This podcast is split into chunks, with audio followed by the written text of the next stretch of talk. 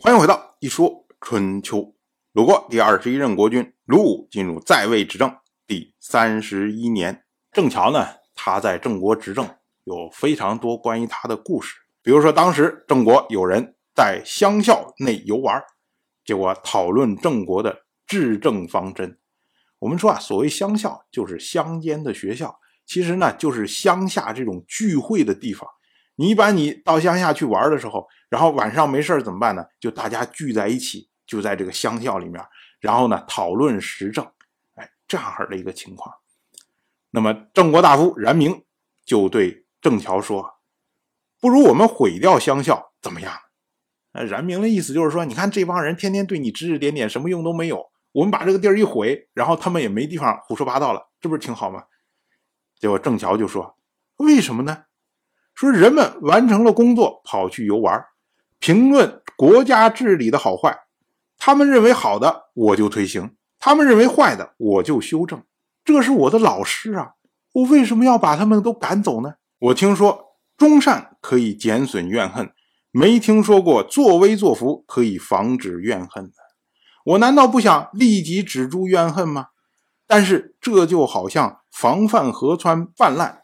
大决堤，伤人必多，我也没有办法救援，不如现在开个小口子，让河川得以引导。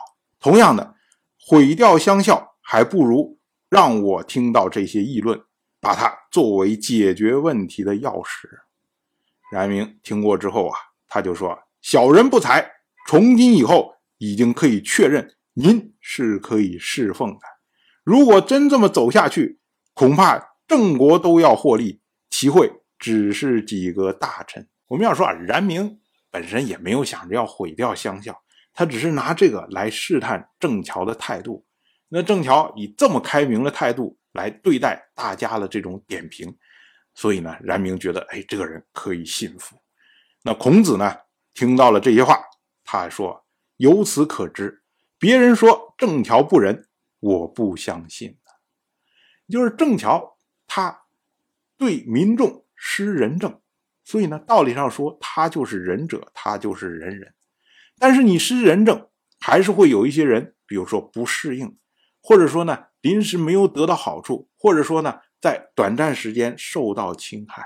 那这些人呢，他看不到大局，他就会怨恨你，他就会觉得你的政策有问题，他觉得你是个不仁的人，是个坏人。所以呢，郑乔在执政初期的时候，才会有人人欲杀之而后快的。这种情况，可是呢，对于孔子来说，孔子说：“我通过这些小的事情来看，明明就是一个仁人呐。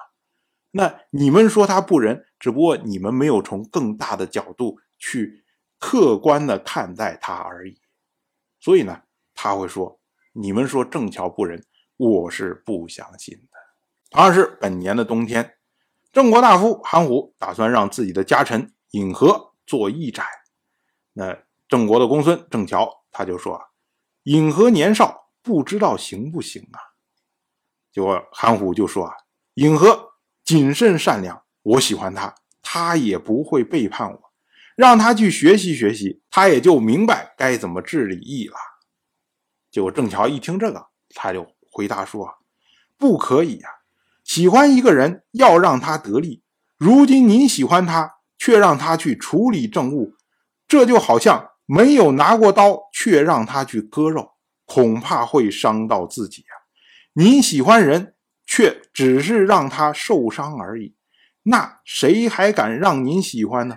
您是郑国的栋梁，栋梁一旦损坏，船子就会崩塌，郑桥就会被压在下面。所以呢，我怎么敢言之不尽呢？您有美丽的锦缎。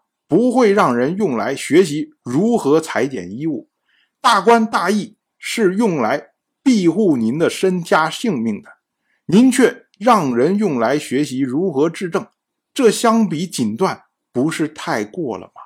郑乔听说学习过后再开始治政，没有听说通过治政来学习的。如果真这么干，必为所害呀！这就好比田猎，熟悉射箭驾车。然后才能擒获猎物。如果从来没有上过车，没有驾过车，射过箭，那么光担心是不是会翻车，哪有心思去擒获猎物呢？郑巧本来对韩虎是不是要用尹和这个人，他是不确定的。但是，一听说韩虎说：“哎，他会不会无所谓？他先去试一试，试试就会了。”那么郑巧立马就要进行反对。他觉得说：“你怎么能够让他去试呢？你一件衣服、一个锦缎，你都不愿意让人拿来练手、练裁剪，你怎么能够把这种大官大义交给人去练？如何治政呢？这个是很大的问题啊！所以他要反对。那么韩虎听了之后，韩虎就说。”善哉，韩虎不才。我听说君子关心大的远的事情，小人关心小的近的事情。我韩虎就是一小人呐。衣服穿在身上，我就知道要慎重。大官大义是用来庇护身家性命的，我却疏远他，轻视他。如果没有您郑桥的话，我就不会明白。我以前说过，您治理郑国，我治理我家。用来庇护您就可以了。如今呢，我知道自己的不足，从今以后，就算是我家，也依照您的意思来行事。我们要说啊，韩虎就是一个非常善于听人说话的人呐。就是你的意见听了好，哎呦，我马上我就遵从。那我以前的时候说，哎，你治理好郑国，我在后面做你的后盾。如今发现呢，不只是郑国需要你治理啊，我也需要你治理啊。所以呢，这个郑乔听了之后，哎，马上就谦让的说：“人的想法不同，就像长相不同一样。我岂敢让您长得和我一样？只是内心觉得这件事情不妥当，所以呢，才不得不告诉您的。”那韩虎呢，由此认为郑乔忠心，所以呢，将政务完全委托给郑乔。郑乔呢，也正是因为有韩虎的支持，所以才能在郑国。有所作为。我们要说啊，郑国在之前发生内乱之后，就形成了一股最大的势力，也就是韩氏、氏氏、封氏。那这三家呢，都以韩虎为主，所以呢，有了韩虎的支持，那郑乔呢，就地位稳如泰山。但我们说啊，这种结构其实在当时是比较特殊的结构。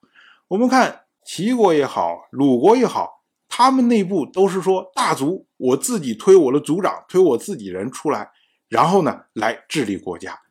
可是呢，郑国这边是大族，我在幕后，然后我推另外的人过来来治理国家。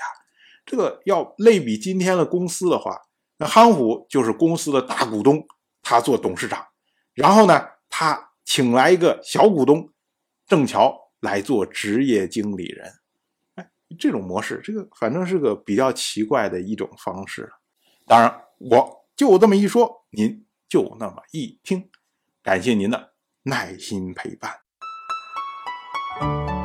一说春秋的第一本图书《惊泽》已经正式出版，《惊泽》收录了从春秋开篇到郑国国君郑务生去世的春秋故事，加上多篇的番外回声以及年表、人物关系图、春秋经原文等辅助内容，方便大家。和音频参照阅读，有兴趣的朋友快去公众号“一说春秋”看看吧。